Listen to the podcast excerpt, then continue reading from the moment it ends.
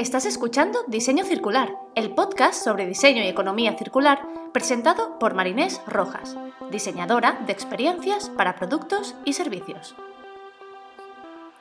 En este espacio, Marinés junta su pasión por la creación de negocios con su amor por el planeta y el hacer las cosas de otra manera.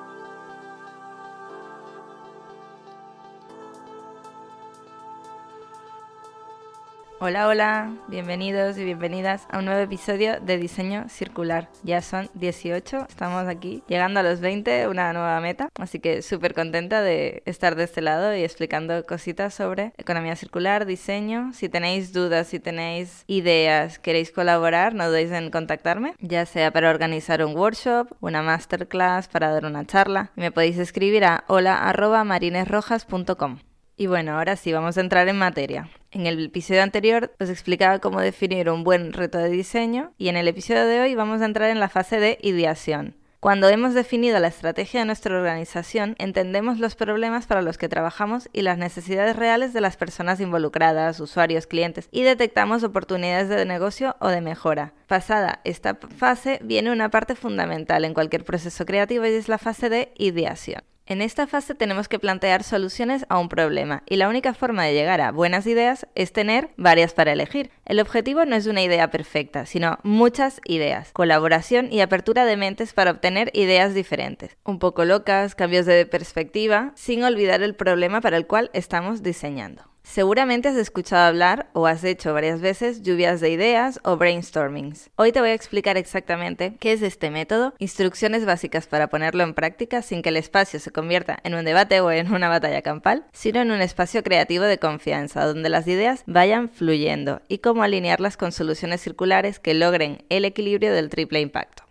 Todos hemos estado en sesiones de brainstorming que no han ido a ninguna parte. O esas reuniones infinitas donde se empieza a apuntar en una pizarra algo sin seguir un proceso y al final sales peor de la reunión de lo que has entrado. Sí, sí, todos hemos estado ahí. El objetivo básico de una sesión de brainstorming o lluvia de ideas es obtener el máximo número de ideas. Vamos a por cantidad, cuantas más, mejor. Es un momento de dejar volar la imaginación, de abrir las perspectivas, de abrir las miras para tener muchas ideas sin juzgarlas. Ya concretaremos más adelante y ya decidiremos en qué vamos a trabajar. ¿Cuáles son las instrucciones básicas a seguir en una sesión de brainstorming? Hay siete instrucciones básicas explicadas por IDEO, la agencia de diseño que ya os he comentado en algunos episodios. Ellos tienen una guía donde tienen una serie de instrucciones y ahora las voy a explicar. Os dejo el link de esta guía que está en inglés en la descripción del podcast. Las siete instrucciones básicas son diferir el juicio, fomentar las ideas salvajes, construir sobre las ideas de los demás, mantenerse enfocado en el tema, una conversación a la vez, ser visuales y ir a por cantidad. Ahora os explicaré una a una. Diferir el juicio. Nunca se sabe de dónde vendrá una buena idea. La clave es hacer que todas las personas involucradas en la sesión sientan que pueden decir la primera idea que les venga a la mente y permitir que otros construyan sobre ella. No hay de ideas buenas o malas. Lo último que se quiere en una lluvia de ideas es que haya alguien que en lugar de proponer ideas solo hable de por qué las cosas que ya se mencionaron no funcionan o que esté juzgando la idea de los demás, cortando así la creatividad. Esto no solo mata la creatividad, sino que cambia la mentalidad del grupo de una generativa, de generar ideas, a una crítica. Y no queremos esto. El segundo punto sería fomentar las ideas salvajes, las ideas locas. Las ideas salvajes a menudo pueden dar lugar a saltos creativos. Al pensar en ideas extravagantes o extrañas, tendemos a pensar en lo que realmente queremos sin las limitaciones de la tecnología o de los materiales. Se trata un poco de dejar volar la imaginación. O sea, yo he estado en sesiones de brainstorming en los que se hablaban de cajas mágicas o de paquetes que los repartían volando o por ejemplo, un detergente que atrapaba los microplásticos y luego lo podías coger como una bola y tirarlo a la basura. Al final, no nos dejamos limitar por la tecnología, por los materiales, por lo que existe. Dejamos fluir la imaginación. Ese es un poco el objetivo de una sesión de brainstorming. Otra instrucción sería construir sobre las ideas de los demás. Ser positivo y construir sobre las ideas de los demás requiere algo de habilidad. En la conversación tratamos de usar y en lugar de pero, y la idea es sumar a otras ideas y multiplicar recursos, no restar. Hay que recordar que no estamos juzgando en el momento de idear. Si yo veo una idea y se me ocurre algo, podría ser, no, he puesto repartir paquetes. Ostras, pues a lo mejor podríamos repartir paquetes en el aire. Entonces yo estoy sumando, estoy multiplicando para que esa idea sea algo más. El cuarto punto es un punto bastante importante que es el de mantenerse enfocado en el tema. Intenta mantener la discusión centrada en el objetivo, de lo contrario puede divergir más allá del alcance de lo que estamos tratando de diseñar. Si tenemos un problema claro, un reto para el cual estamos trabajando, nos tenemos que centrar en que la solución va dirigida a ese problema. Muchas veces cuando estamos ideando ya se nos va tanto la imaginación que hasta nos despegamos del problema y ese reto siempre lo tenemos que tener presente. Algo que funciona muy bien es tener el reto por escrito delante de donde está ocurriendo la sesión, ya sea para cada persona, en grande para que todo el mundo lo vea, para que siempre se tenga presente el problema. Otro punto es una conversación a la vez. Es mucho más probable que el equipo desarrolle una idea y dé un salto creativo si todos están prestando atención a quien comparte la idea nueva. Esto sería una sesión de brainstorming típica. Luego os voy a explicar cómo llevar a cabo una sesión. Ser visuales. En los brainstormings en los que escribimos en posits y luego se colocan en la pared, a veces es mucho más fácil comunicar una idea a través de un dibujo. Ya sabéis la frase de que una imagen vale más que mil palabras, pues aquí se pone en práctica. No tiene que ser perfecto ni ser un Picasso, que aquí ya entramos en temas de no es que yo no soy creativo, no es que yo no sé dibujar, no, no, todo el mundo es creativo, simplemente no todo el mundo tiene las mismas habilidades para plasmar una idea en formato visual, pero nos hacemos entender. El dibujo se tiene que entender y vale de todo, de palitos, garabatos, iconografía. Al final es algo rápido, algo que tienes en la mente y lo quieres plasmar visualmente. Si esto no es tu fuerte, nos centramos en escribir la idea. Y la última característica es ir a por cantidad. Apunta tantas ideas nuevas como te vengan a la cabeza. En una buena sesión se pueden generar hasta 100 ideas en una hora por persona. Depende de la dinámica en la que estés y del grupo. Yo he visto sesiones de ideación que un grupo puede sacar 50 ideas en 15 minutos. Ahora bien, sabiendo cuáles son las instrucciones, ahora os voy a explicar cómo llevar a cabo una sesión de brainstorming circular. Primero es la logística, se necesita un facilitador o facilitadora, ya que es imprescindible que esta persona durante toda la sesión se encargue de moderar, de controlar el tiempo, de ayudar si hay dudas. Y otro punto fundamental es el espacio. Hay que tener un espacio tranquilo, un espacio en el que esté solo el equipo que está ideando sin distracciones. Una vez tenemos este montaje básico, los pasos para llevar a cabo una sesión son los siguientes. El primero, reunir un equipo con el que llevar a cabo la sesión. Esto es un poco básico, pero es bastante importante. Cuanto más amplio y multidisciplinar, mejor. Cuando tienes un equipo solo de diseñadores o solo de marketing o developers, ya me pilláis la idea, los resultados suelen estar más cerrados. En cambio, cuando por ejemplo en un equipo juntamos a diseñadores, developers, comerciales, customer service, las ideas suelen volar más fácilmente, se pueden construir nuevas, sumar esfuerzo y llegar a mejores resultados.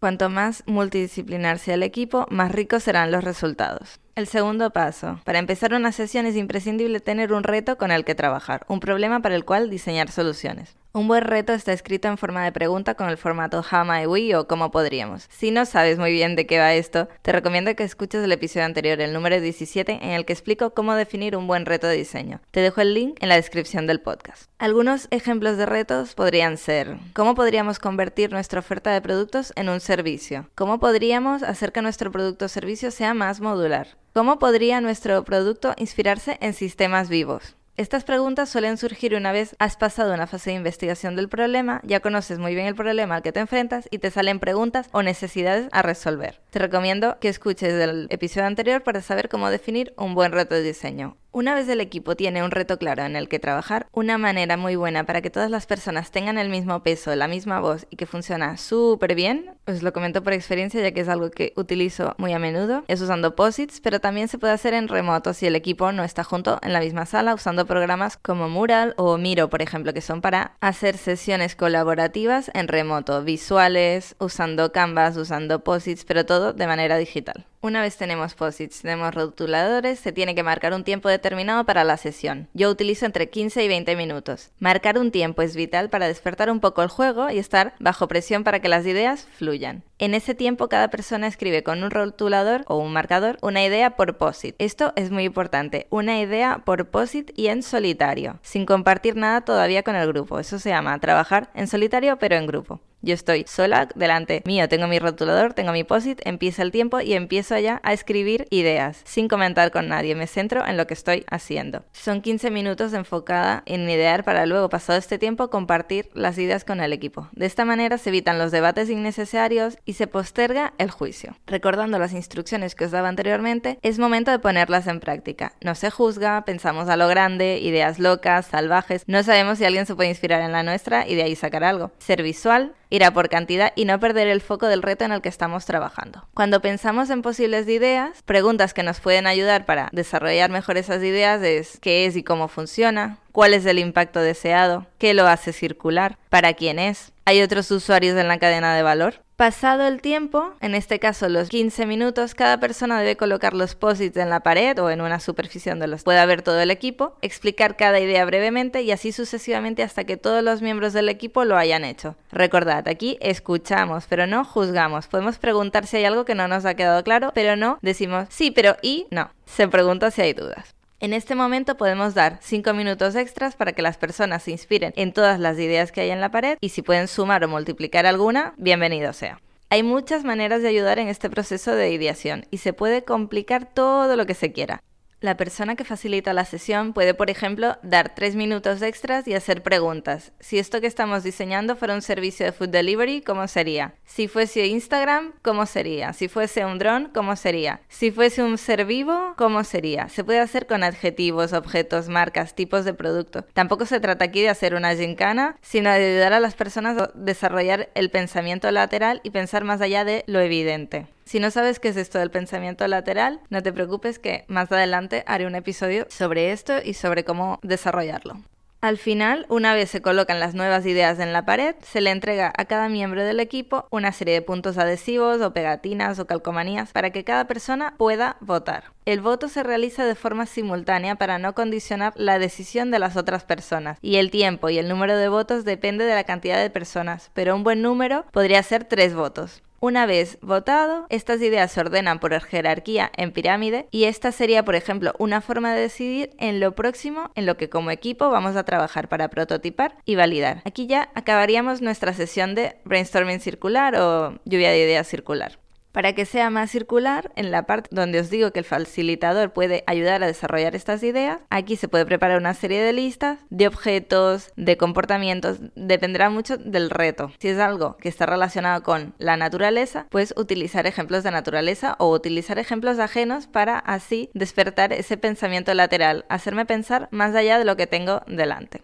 Como ves, es un método que puede ser utilizado en multitud de situaciones y no solo cuando hablamos de diseño circular, sino para cualquier problema. Es un método muy utilizado porque nos permite en poco tiempo sacar muchísimas ideas, pero sin un objetivo claro, un proceso claro, un tiempo específico y atacando varios frentes a la vez puedes conseguir todos los efectos contrarios y hacer que odiemos esta clase de métodos. Si sigues el método tal cual como te lo he explicado, conseguirás muy buenos resultados. Confía en el proceso, déjate llevar y seguro conseguirás junto a tu equipo muy buenos resultados para empezar a trabajar y prototipar posibles nuevas soluciones para un problema. No debe ser perfecto, lo importante es empezar.